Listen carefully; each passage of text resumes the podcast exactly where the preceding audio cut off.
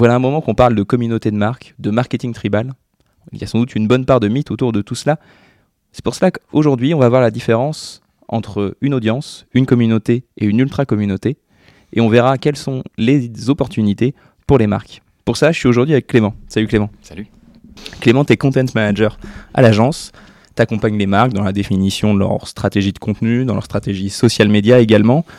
Tu suis de près toutes ces logiques d'interaction. On a d'ailleurs souvent l'occasion d'en parler. Il y a souvent des liens que tu m'envoies euh, sur Slack.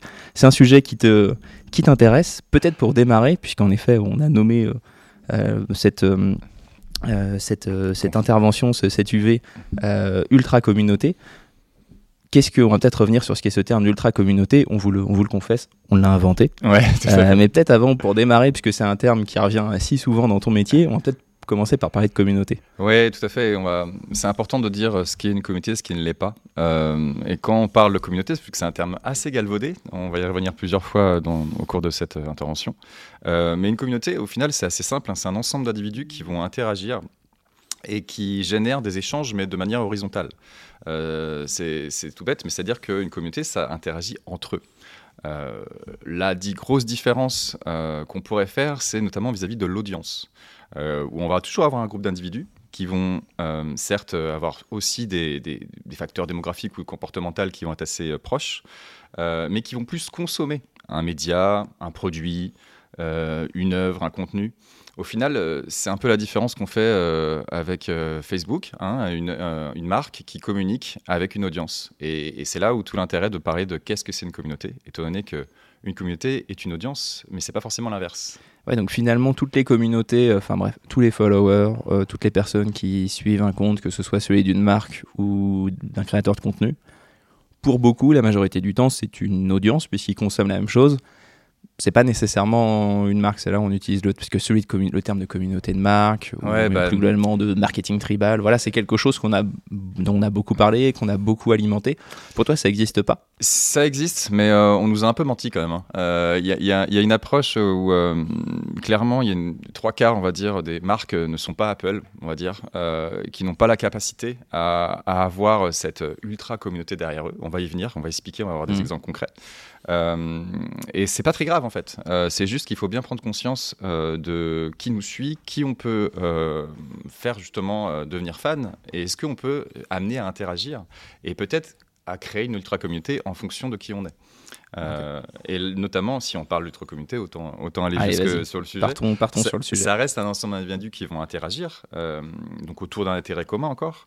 Mais ces échanges horizontaux, ils vont aller jusqu'à l'auto-organisation et jusqu'à la co-création. Donc il y a vraiment une création de valeur qui se met en place. Euh, et ça, c'est pas donné à tout le monde. Donc on va voir euh, peut-être. Euh, là, pour le coup, j'imagine qu'il y a encore moins de marques. Donc une audience, mm. une consommation, des mêmes comportements de mm. consommation ou des mêmes comportements absolus. Des communautés, pour le coup, il y a une logique au moins d'échange, de mm-hmm. partage et ultra communauté. Là, on va jusqu'à la, jusqu'à la création et assez rapidement, ce qu'on observe aussi sur ces, sur ces ultra communautés, on va, on va montrer différents exemples par la suite il y a souvent un, il y a souvent un même langage. Hein. c'est aussi le propre des passionnés de assez vite se perdre dans du détail, dans du, dans du sujet technique. On va faire de notre mieux pour pas le faire sur les prochains exemples.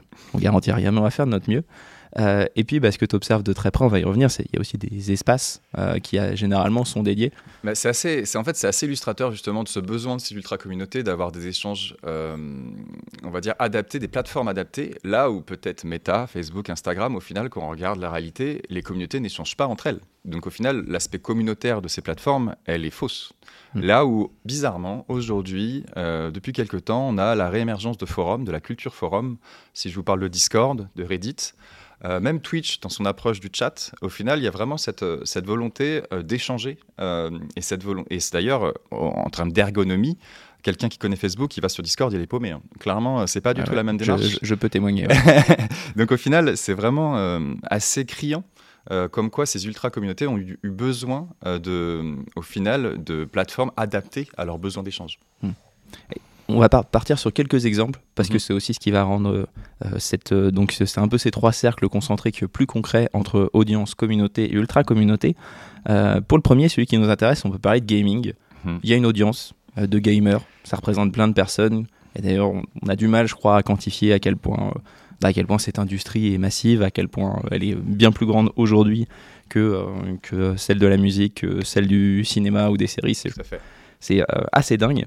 on va y revenir d'ailleurs sur à quel point c'est aussi le propre de ces ultra communautés de venir d'audiences qui, qui, sont parfois, qui sont parfois cachées. Il y a des lieux d'échange, tu as évoqué Twitch, et en effet, c'est vrai qu'aujourd'hui, si on s'intéresse un petit peu au gaming désormais, on est quand même assez rapidement happé par, par Twitch. Ça, c'est notre audience. Il y a des mêmes comportements de, consommation ou d'usage plus globalement. Mais il y a également des communautés. Pour le coup, il ne faut pas rester au niveau du gaming. Là, où on, va, on va devenir de plus en plus précis. On va zoomer, bien sûr.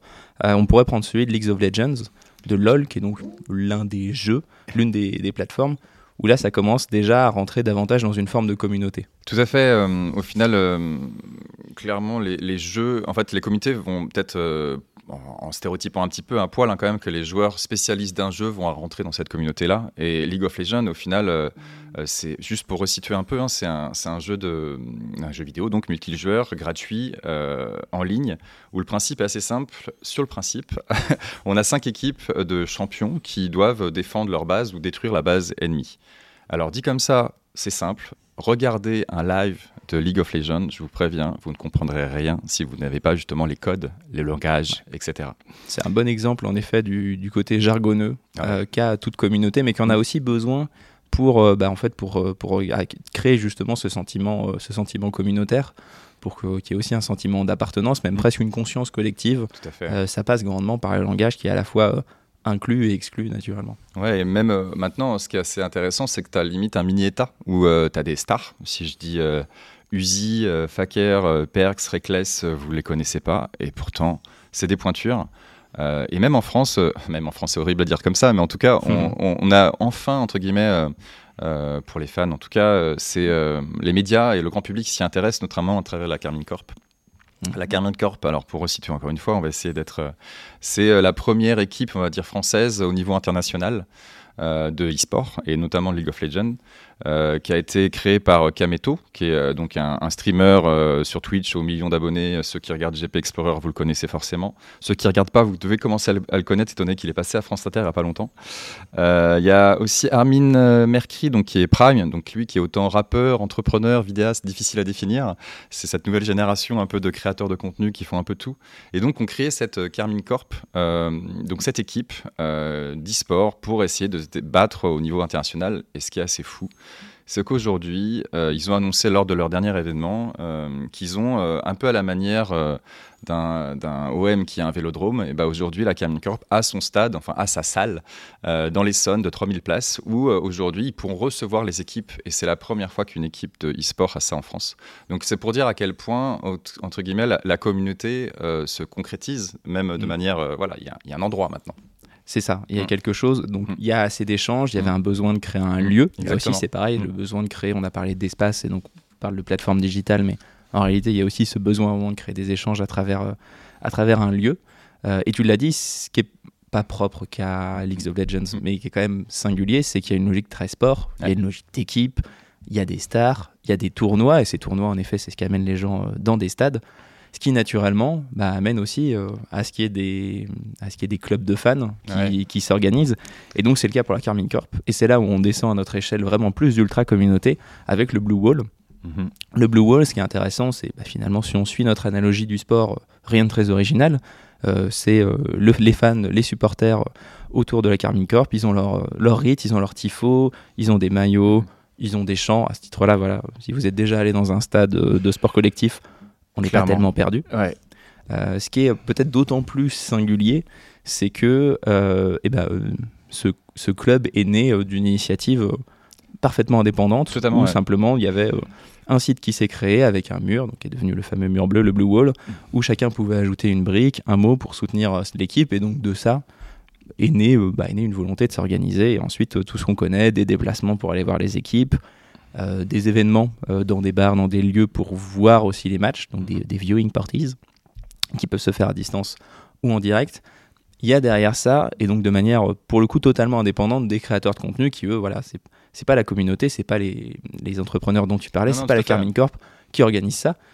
Il y a une volonté ici d'auto-organisation qui s'est faite directement par les ultra communautés de créer des événements, de les rassembler, de créer des champs. C'est-à-dire que le, propre de l'ultra communauté, ici, on voit bien, c'est l'auto-organisation et la co-création. Mm. qui se fait, qui se fait de manière totalement, euh, totalement indépendante. Et pour les plus curieux, vous pouvez aller voir, il y a un épisode de, il y a Brut qui s'est intéressé au Blue Wall et qui justement est allé voir pour dire mais comment ça se fait que ce genre de choses soit créé par lui-même? Et c'est assez intéressant aussi de, de creuser à l'intérieur pour voir qu'au final c'est vraiment des, des personnes, des fans en fait, tout simplement, qui ont été au-delà du fan.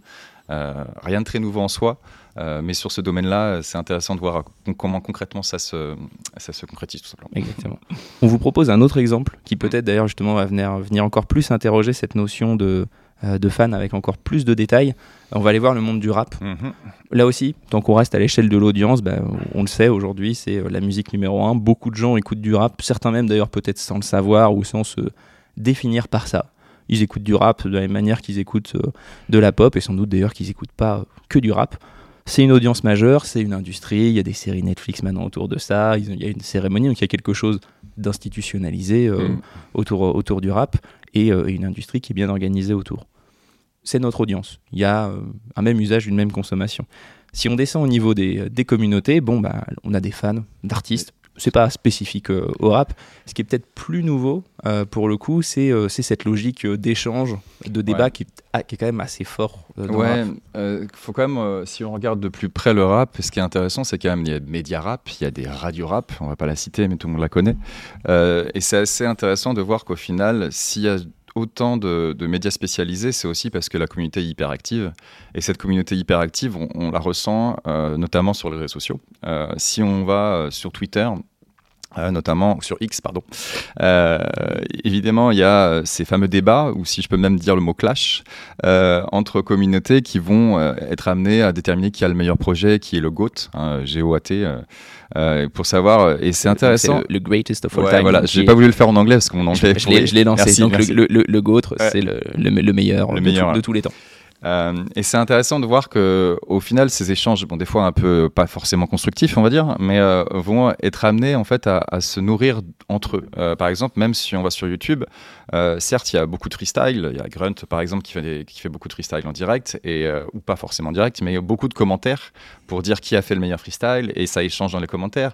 Et même aussi des YouTubeurs, Amin Hugo, par exemple, pour les plus connus et les plus forcément euh, aimés, mais euh, qui vont faire des, écoutes, des premières écoutes, et, typiquement les premières écoutes, donc ils réagissent en live, et ça, ça permet d'interagir, faire beaucoup de réactions aussi en commentaire. Donc c'est là où on voit euh, que le rap amène des discussions, là où, si je peux dire, la pop le fait un peu moins.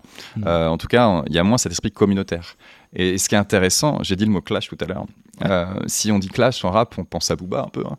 Euh, et Booba, s'il a bien réussi à faire une chose, c'est justement se servir des réseaux sociaux pour alimenter cette communauté. L'idée pour lui, c'est d'être tout le temps dans les, bah, de faire de faire parler de lui en fait. Et mm. c'est pour ça qu'il va faire des petites stories, des petits clashs, des petits tweets. Euh, au final, la communauté surréagit et, et, ça permet, limite sans qu'il sorte pas grand chose j'allais pas dire de qualité parce que sinon j'allais avoir des problèmes. mais, clairement, on voit que les artistes rap ont compris l'intérêt euh, de faire de la présence à l'esprit euh, dans, dans cette euh, communauté. Si j'évoque PNL qui fait un affichage ou même qui fait un clip sur la Tour Eiffel, c'est pour faire parler, c'est pour faire parler la communauté. Regardez, ils mm. sont meilleurs, ils sont les premiers, c'est les premiers à faire un clip sur la Tour Eiffel. Si on voit Aurel San qui fait un, docu euh, sur, euh, avec Amazon, euh, clairement, oh là là, qu'est-ce qu'il est authentique ce rappeur Oh, bah, c'est le plus authentique de tous. Donc voilà, on a, on a vraiment une approche communautaire qui est utilisée par les artistes, et c'est peut-être un exemple intéressant à prendre pour les marques. Et là où ça va encore plus loin, je trouve que c'est intéressant, c'est que même dans l'approche des release parties ou des concerts, et c'est intéressant pour te faire un pont sur le prochain artiste, quand on a un artiste comme Laylo, qui fait un concert à Bercy, euh, trois, trois, trois euh, euh, il fait beaucoup parler de lui parce que la mise en scène sort du lot totalement, où au final on a une mise en scène avec des vidéos, des, des, acteurs qui viennent sur scène, et tout son concept album va se retrouver sur scène, et sur Twitter c'était la folie. Le jour de son live, enfin on mm. a dit, bah, c'est le GOAT, regardez, enfin un artiste live en rap qui fait un vrai live.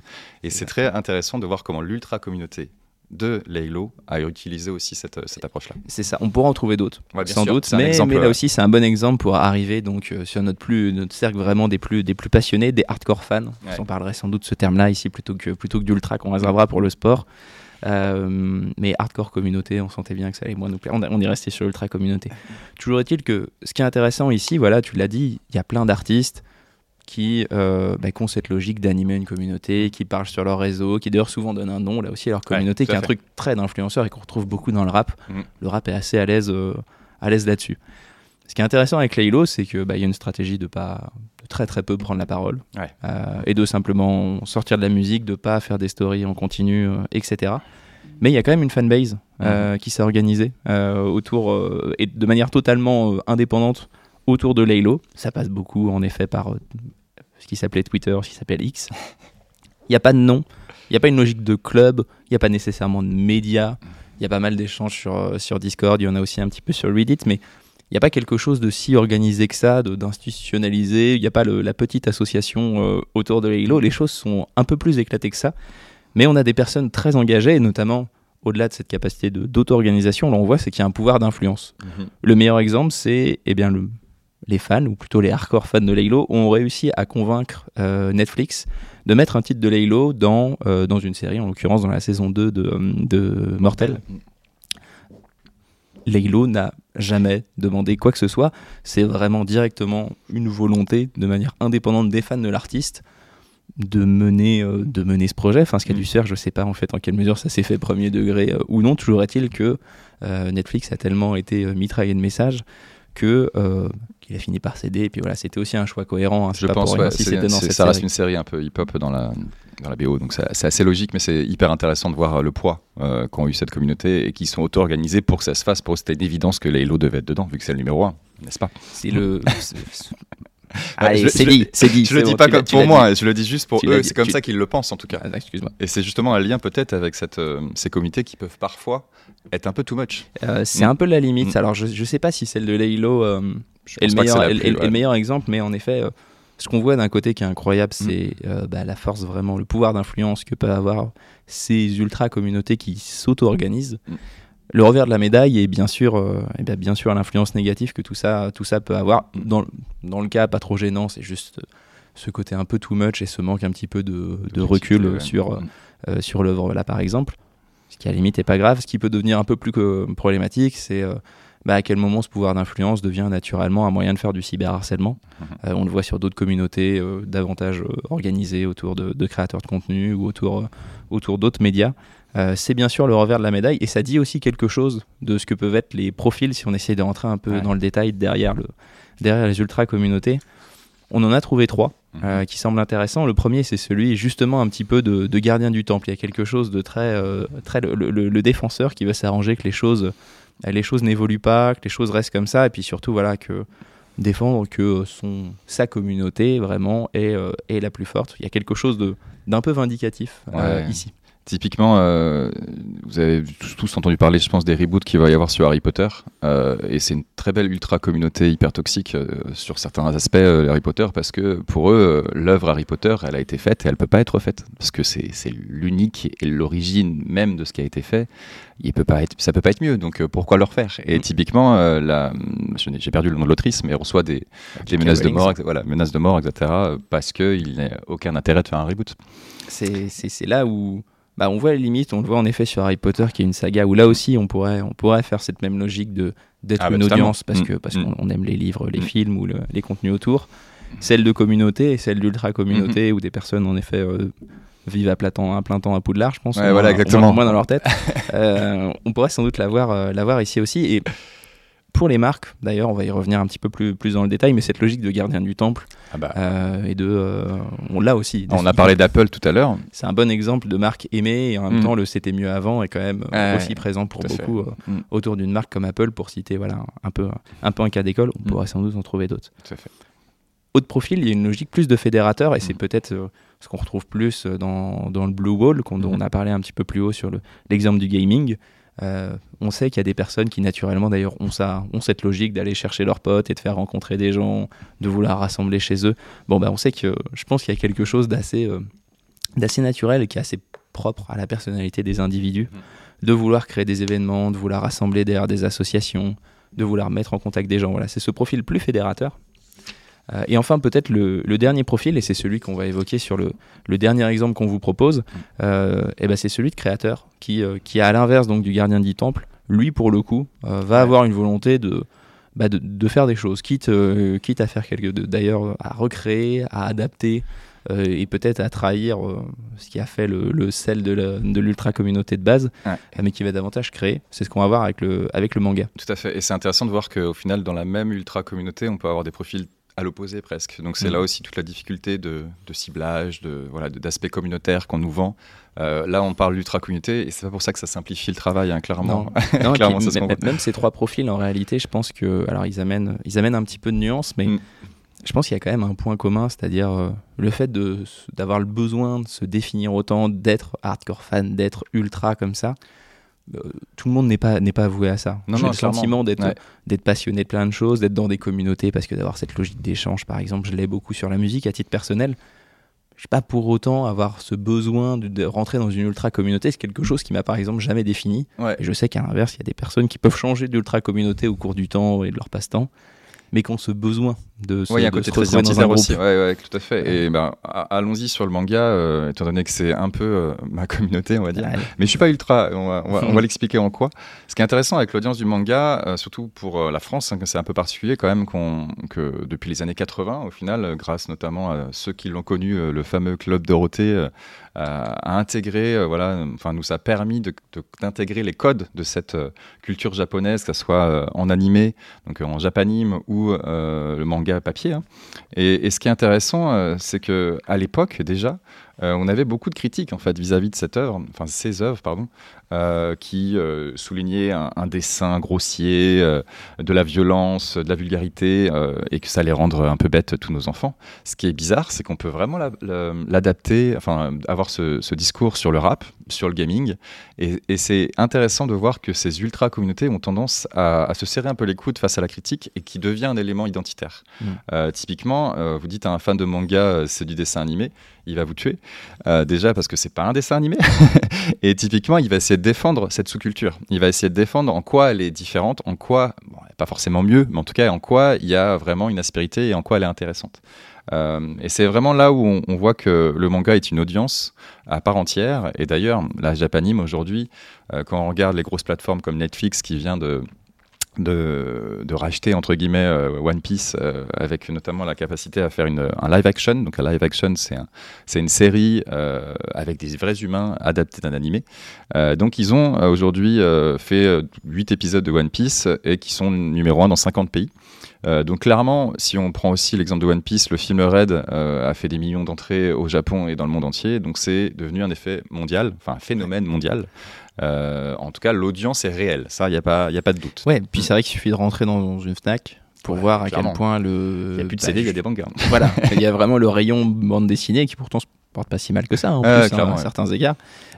Et le rayon, le rayon manga, c'est vrai que c'est vraiment impressionnant à quel point, euh, bah, à quel point ça y est, l'audience, euh, est là, bien installée et puis très consommatrice. Tout à fait, une audience jeune en plus, mais pas que, justement ne pas non plus limiter à ça.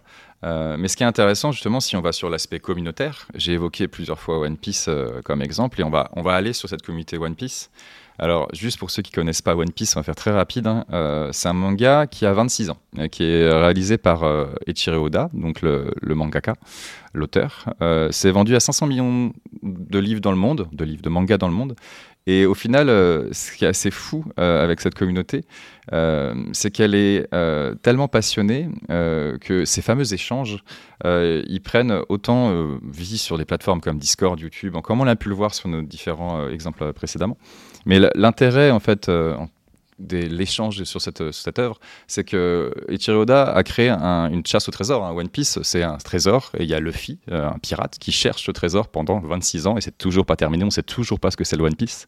Et ce qui est génial, c'est qu'il fait des indices tout au long de son, son œuvre. Donc depuis 26 ans, on a des indices cachés. Et donc, on a des youtubeurs, par exemple, qui vont faire, euh, si je prends l'exemple de Mon Corvo, 800 000 fans toutes les semaines, ils analysent le dernier One Piece qui vient de sortir, parce qu'il y a 15 pages qui sortent toutes les semaines au Japon, et qui vont se dire, tiens, cet indice-là, il permet de comprendre que... Et il y a des théories dans tous les sens, dans tous les sens. Après, on a aussi des réactions live, un peu comme la manière du rap. On a la personne qui lit le manga en direct pour dire, waouh, qu'est-ce que ça veut dire, etc. Ce qui fait que, encore une fois, on a des réactions, on a des échanges sur Twitter. Regardez tous les jeudis ou vendredis euh, de chaque semaine sur Twitter, en trending topic, il y a toujours un One Piece qui apparaît. Enfin, pas toujours, mais de plus en plus. C'est la date de. C'est en fait, ça sort tout le temps. ouais, au Japon, ça sort à peu près jeudi, vendredi, et on a un hashtag en général 1083 épisodes ou 1084 épisodes qui viennent sortir. Donc, Donc là, il y a quelque chose de quand même un peu organisé, d'un petit peu voulu par le créateur de favoriser les échanges ou en tout cas voilà qu'il y ait de la matière à discuter à, échanger au sein de la communauté. Alors, je sais pas si c'était voulu au départ mais maintenant je pense que clairement euh, les foreshadowing on appelle ça euh, c'est la patte d'Oda. Euh, et clairement ça, ça, en devient un jeu avec ses lecteurs. Et, c'est très malin c'est très malin. Donc c'est à la fois des échanges qui sont ici horizontaux et mm. en même temps bah, comme on a pu le voir avec les rappeurs qui sont mm. quand même initié. En tout cas, voilà, il y, y, a de la matière de données pour qu'il y ait des échanges. Euh, là aussi, on va y revenir, mais pour, pour les marques, je trouve ça assez inspirant euh, pour le coup au niveau de ces communautés ici. Au final, les échanges horizontaux, ils sont assez intéressants parce qu'on parlait d'approche identitaire. Euh, typiquement, bon, ça marche avec beaucoup d'œuvres, mais si vous allez sur TikTok, si vous allez même faire des gifs dans donc Giphy par exemple, vous allez taper One Piece, vous avez toutes les scènes cultes du manga, et il y en a beaucoup, qui sont reprises dans tous les sens. Vous avez des mèmes dans tous les sens, et même il y a des approches, on va dire euh, audio qui sont prises. Par exemple, le téléphone, euh, c'est des escargophones dans, dans, One Piece et ils font blablabla. Si vous faites ça devant un fan de manga, il vous comprendra. Il vous comprendra. Et c'est ce, côté, ce côté jargon. Exactement. Euh, ce dialogue. référence commune. Qui, ouais, il y a ce sentiment d'appartenance à la communauté qui est énorme. Et, et encore une fois, je pense que l'auteur le nourrit et ce qui fait que bah, maintenant, on a une communauté qui est hyper, hyper investie. C'est une folie. Et justement, elle est tellement investie qu'on a une démarche d'ultra communauté qui va au-delà. Hmm. Euh, elle a une approche créative. Alors, c'est bien évidemment, c'est pas tout le monde, hein, euh, mais euh, on parle notamment de d'ultra fans qui vont être sur l'approche fanfiction ou fan art. au final, je crois que vous allez le voir à l'écran, ça va être une approche donc de réappropriation de l'œuvre, où on va avoir par exemple des univers alternatifs, où on va par exemple, retrouver euh, tous nos, protagonistes avec euh, Luffy et tout son équipage de pirates, qui va être intégré, par exemple, dans un univers moderne, dans une classe, euh, à l'université. Voilà, c'est l'université japonaise, mais l'idée étant de lui redonner une autre histoire dans un autre contexte et de partir sur quelque chose de totalement fictionnel. Et là, on a une nouvelle œuvre qui, démarre et il y a plein de, forums ou sites spécialisés qui vont donner la parole en fait à ces fans. Euh, et c'est, c'est pas vraiment de la réécriture, parce qu'il y a aussi des réécritures, et ça c'est assez fou. Pour en avoir suivi une, euh, donc One Piece, il y a à peu près 1080 épisodes là. Euh, au bout du 500, je suis désolé, je vais spoiler un truc, mais il y a son frère qui meurt. Et il y a, un, il y a un des, une des branches, je, là, je, fais pleurer tout le monde. Il est, sorti. c'est, c'est, pas non plus hyper important, mais un peu quand même, parce qu'il y a quand même des gens qui se sont dit, bah non, il va pas mourir et qui vont écrire l'histoire comme si le frère ne pas. Et ça continue. C'est le côté euh, uchronie de qu'est-ce qui se, Exactement, exactement. Mais c'est magique. Euh, c'est magique d'avoir cette capacité de, de, de, créativité et de tellement aimer cette œuvre, tellement aimer ce personnage d'aller jusque là. Donc il y, a une autre histoire qui se suit, euh, Tout à fait. Qui se suit en parallèle, qui se développe, Tout à fait. une autre fiction dans la fiction. Et, et même euh, ils vont ils vont aussi creuser. Euh, il y a ce qu'on appelle les chips. Donc là c'est des romances. en gros dans les dans le dans le personnage, enfin pardon, dans les équipages de, de Luffy, il y a des femmes et des hommes et forcément ils espèrent qu'il y ait des romances entre les personnages. Mais vu que ça se fait pas, parce qu'Oda a pas vraiment cette volonté, et ben ils vont créer, ils vont chercher des indices et ils vont créer une histoire entre Luffy et Nani, entre Zoro et, et Robin. Et pareil, vous pouvez tout suivre sur, sur TikTok, il y en a beaucoup, euh, toute une histoire réécrire, recréer, remonter euh, sur mmh. la base en fait des montages. Donc c'est quand même assez créatif. je, trouve, je, trouve, ça assez fascinant, mais je trouve que c'est le propre de ces grandes œuvres euh, de réussir aussi à en dire assez peu pour qu'on puisse imaginer votre histoire. Alors juste dans nos têtes, les imaginer hein, dans la majorité des cas. Là, en l'occurrence, ce qui est fou, c'est le fait que ça devienne un projet à part entière. mais c'est le propre de tous ces univers-là aussi, de Star Wars, du Seigneur des Anneaux, qui est un terrain de jeu assez vaste pour que pour qu'il puisse avoir une histoire principale, qu'il puisse avoir d'autres arcs narratifs et potentiellement des zones d'ombre où en effet euh, il y a de la place à l'imagination. Mais totalement. Euh, et, les ultra communautés euh, s'en emparent. Et, justement, ce qui est assez intéressant, tu me fais un pont parfait vers le crossover. De plus en plus, on voit, enfin, on voit, ça existe depuis des années, mais clairement, on voit aussi One Piece dans Harry Potter, One Piece dans Star Wars, et donc mm. une recréation d'ultra communautés qui se partagent en fait. Étant donné que malgré tout, une ultra communauté a quand même des fois un peu de nuances. Ils vont être fans d'autres choses et ils vont mixer les genres. Et, c'est là cette approche créative qui est incroyable, euh, a peut-être aussi euh, un intérêt pour les marques. de réfléchir à comment justement aller chercher cette communauté en s'appropriant les codes. Euh, et, je crois qu'on va, on va le voir aussi à l'écran là, juste euh, maintenant, pour ceux qui ne sont pas dans le podcast. Euh, mais il y, a, y, a un exemple qui est incroyable. je félicite Marcel, je crois, l'agence qui l'a fait en place, qui l'a mis. C'est Oasis et, et One Pitch, donc Pitch P-E-A-C-H. Euh, ils ont été chercher euh, tous les codes de One Piece et ils l'ont appliqué au petit euh, One Piece qu'on connaît tous maintenant, hein, clairement, où ils ont fait donc un manga où c'est le château de plumes qui part à l'aventure sur l'île mystérieuse, l'Oasis Céleste. Et typiquement, il y a 54 pages. Hein, à la base, c'est juste en, version web. Ils en ont imprimé quelques-uns qu'ils ont envoyés aux influenceurs, bah, aux créateurs de contenu, bah, comme Mon Corvo par exemple, qui a reçu donc le manga avec des petits oasis en dessous.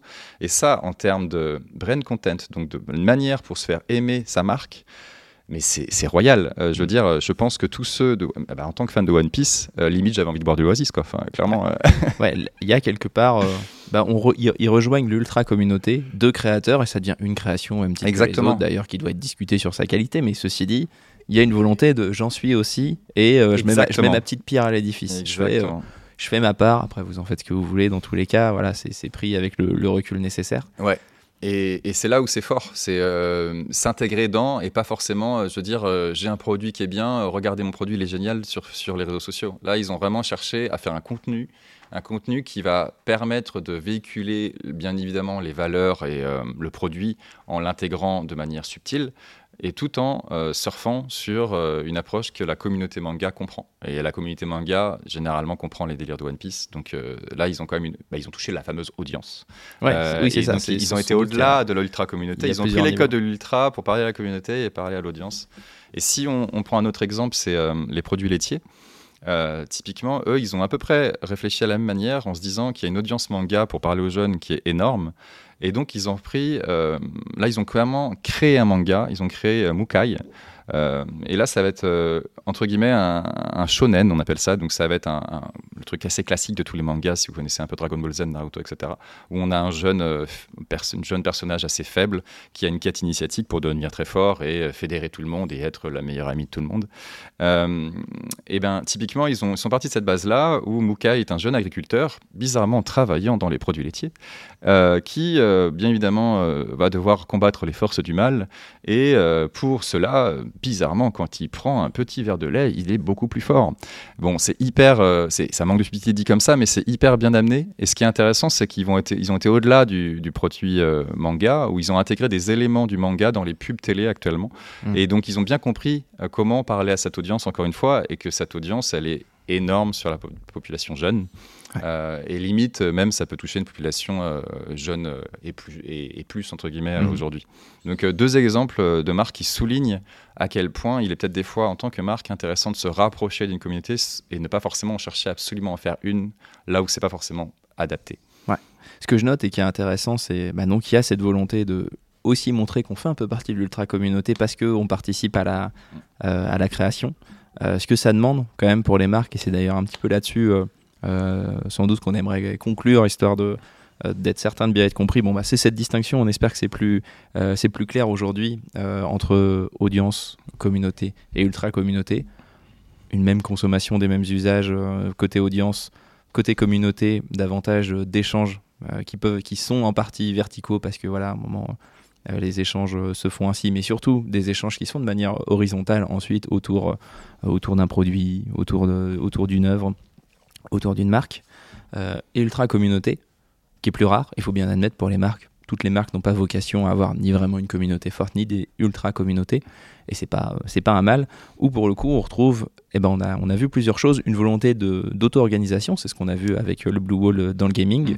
Euh, un pouvoir d'influence, c'est ce qu'on a vu à travers la communauté euh, autour de Laylo, et autour du manga, une capacité à créer, à se réapproprier l'univers, à l'élargir un même sentiment d'appartenance donc ici qui est, intéressant. Ce qu'on peut noter, et c'est le cas d'ailleurs avec, euh, avec Oasis finalement, c'est euh, Oasis n'a pas créé une ultra communauté euh, autour d'elle. Par contre, la marque a su se rapprocher. Mm. Alors tu l'as dit d'une audience parce qu'en effet, dans tous mm. les cas, le manga ça peut parler à plein de gens, mais plus spécifiquement Ah quand ouais, même typiquement, ils du- étaient plus sur l'ultra. oui. d'une ultra communauté. Mm. Euh, c'est peut-être le premier point, de pas de pas fantasmer en fait en tant que marque Ah, une ultra communauté que les gens vont être super fans de la le- marque. C'est la chose à retenir, je pense, effectivement. Ouais. C'est le, pro- c'est le premier point et, et c'est c'est pas grave parce que je pense que chacun en tant que consommateur, on n'est pas, euh, on passe pas notre temps à parler, à échanger et à vivre pour euh, pour une entreprise. Euh, c'est pas très très grave. On vient de le dire, même euh, l'approche communautaire a été un peu galvaudée. Et euh, typiquement, si on prend nos deux exemples, on se sent pas euh, membre d'une ultra communauté, mais on suit des marques, on est intéressé par le contenu de marque, on est intéressé par ce genre de choses. Donc il faut juste faire la, la part des choses pour, euh, en tant que marque, comment je vais sur les réseaux sociaux. Est-ce que des fois, il faut assumer d'avoir une vitrine, euh, une approche euh, descendante ou verticale sur les réseaux sociaux et pas se dire oh là là, j'ai pas beaucoup de fans, ma communauté interagit pas, mais c'est normal en fait. Il y a rien, y a rien de grave là-dedans. C'est ça. Mm. En revanche, et c'est ce qu'on a vu et c'est le cas d'ailleurs des deux derniers exemples, on pourra en trouver d'autres et surtout on pense qu'il y en a plein d'autres à imaginer. Si vous en avez, n'hésitez pas dans le chat. Hein, c'est vrai, c'est vrai d'ailleurs si vous avez d'autres exemples qui vont dans ce sens-là, c'est si les marques peuvent difficilement espérer créer des ultra communautés à quelques exceptions près de marques qui en effet ont un produit où ça a un pouvoir de définition d'influence très fort, elles peuvent se rapprocher de certaines de ces ultra communautés. Ça demande pas mal de choses, de bien, d'avoir une bonne compréhension des codes. C'est pour ça que ça demande aussi une certaine phase d'observation. C'est ce qui, ce qui nous occupe euh, pas mal, euh, de- d'essayer de comprendre les évolutions, les interactions, les plateformes en question. De se montrer ensuite peut-être d'abord soutien, de réussir aussi à aller un peu pas à pas à se rapprocher de ces communautés qui n'ont pas vocation toutes aussi à, euh, à voir fleurir autour d'elles des, euh, des euh, acteurs capitalistes. Il Ouais. faut quand même en avoir conscience aussi. Ouais, ouais, Je pense que là aussi, il y a des distinctions entre les, les ultra-communautés. Il faut quand même être attentif à ça et, euh, et ne pas. Voilà, Ouais, que faut pas ça tomber dans l'opportunisme, clairement, sinon ça peut être limite contre-productif. Ben, c'est ça. Ouais. Donc, se montrer peut-être soutien, réussir Mm. d'abord à, à y aller avec certains clins d'œil, en montrant une bonne compréhension justement de la situation, puis participer à la création de valeur. Donc, c'est le cas avec, euh, avec le Oasis sur euh, One Pitch. Et justement, Oasis, si on regarde, au final, ils ont une approche très illustrée dès le début. Donc, au final, ils avaient déjà les codes un peu euh, BD, entre guillemets. C'était pas vraiment du manga, mais on, on voit qu'il y avait un pont qui était assez simple à faire, en fait, avec Versa. Je pense que c'est là où, quand tu dis faut pas tomber dans l'opportunisme, il faut voir où sont les passerelles qui ne seront pas vues comme. Comme, euh, bah, comme une démarche un peu, un peu trop commerciale, C'est ça. Mm. Là-dessus, il y a quand même un enjeu. Et puis, le dernier point, j'ai pas d'exemple. Mm. Peut-être qu'il en existe peu ou peut-être euh, que je les ai pas trouvés. Euh, eh bien, c'est d'aller davantage vraiment vers la co-création, mais avec ces ultra-communautés, qui est sans doute une étape là aussi, un peu plus avancée, mais qui me semble intéressante puisqu'on on- on l'a vu euh, à travers notre, euh, notre dernier, dernier cas, Mm. qu'il y a une volonté de créer. Ah ouais. Donc, et les marques ont bien sûr une capacité ensuite derrière bah, à pouvoir le faire, le faire savoir ou à pouvoir euh, fournir des moyens qui me semblent intéressants. Finalement, c'est des choses, cette logique de co-création qu'on a vu beaucoup avec des influenceurs. C'est exactement ce que j'allais dire. Au final, ça existe au travers de la co- des influenceurs qui font partie d'une communauté, voire d'une ultra communauté pour souvent. Exactement. Mm. C'est juste que c'est resté à l'échelle toujours bah, d'un influenceur, d'une personne qui a Mm. sa communauté. Cette réflexion se fait pas de se dire, Eh, essayons autour d'un autour d'un forum, autour euh, d'une chaîne Discord, de se dire très bien, co-créons avec, euh, avec ses membres, et puis ensuite on fera savoir, euh, on, on- on mettra à la lumière, on communiquera ensuite euh, ce projet qui a été fait en commun.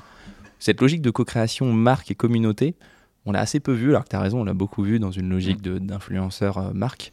Je pense qu'il y a des choses à, à imaginer, à imaginer ici. Il y a un beau potentiel pour les marques. En tout cas, c'est ce c'est ce qu'on espère. Mm. Et, et puis bah donc, bah, on a on aurait vocation à pouvoir à pouvoir vous accompagner. On l'a vu d'abord dans une logique de détection, de bonne compréhension des, des codes, pardon, d'analyse, puis ensuite d'animation, puisque là aussi on l'a vu, il s'agit pas simplement de faire un un one shot. Il faut réussir à, créer une relation qui s'inclut sur le long terme avec ces ultra communautés. Voici pour le euh, les quelques points. Je vois qu'on a une, une remarque d'Inès, merci. Euh, un super exemple, je, je lis pour ceux qui ne l'auraient pas dans le chat, un super exemple d'influence et d'ultra communauté serait les Armies, fans de BTS et de McDo USA. Ah oui, bien sûr. et bah, c'est un très bon exemple. qui- pour, pour être même tout à fait franc, on a hésité très longtemps Mm. à se dire est-ce qu'on parle, est qu'on parle du rap ou, De euh, K-pop, ouais. ou est-ce qu'on parle de K-pop Mm. Euh, La marque a repris les codes de la K-pop en proposant des cartes portraits comme le fait le groupe dans ses albums. Euh, c'est en effet un bon exemple et ce qui est intéressant, euh, je trouve, avec toute la K-pop, eh ben, c'est qu'en effet, il y a cette logique de nom. En effet, il y a les ARMYs, donc qui sont autour du groupe BTS, qui est le groupe phare de la K-pop. C'est-à-dire qu'il y a quelque chose, euh, pour le coup, où il y a vraiment un nom. Je, je serais curieux de savoir si ce nom a été trouvé directement par les fans ou s'il a quand même été soufflé euh, par, euh, Difficile par, à dire. par Mm. BTS et ce qu'il y, a- y derrière. Mais il y a quelque chose d'ancré, enfin de euh, de, et de, de, de, marketer presque autour, autour bah. des, des armies. Euh, le nom est quand même drôle. Ouais, clairement. Il y a quand même quelque chose un tout petit peu euh, guerrier là-dedans, ce qui n'est pas toujours le. Et l'approche toxique, des fois, elle est, elle est clairement aussi euh, un peu évoquée. On pourrait, on pourrait creuser autour de, du côté constructif et, un peu dangereux de cette fameuse armée qui, qui a des, des, tendances un peu extrêmes, on va dire, sur Twitter. C'est aussi le propre, je crois, voilà, de beaucoup de mm. bonnes causes. Mm. Là-dessus, il y a une détection de, voilà, de trouver les, bons partenaires, de, aussi de trouver les bonnes personnes dans les communautés, d'où cette phase d'observation euh, qui me semble, qui semble importante. Merci beaucoup Clément. Merci à toi. Et merci à vous d'avoir suivi cet échange. Vous pouvez retrouver tous nos podcasts UV sur notre site thelinks.fr. À bientôt.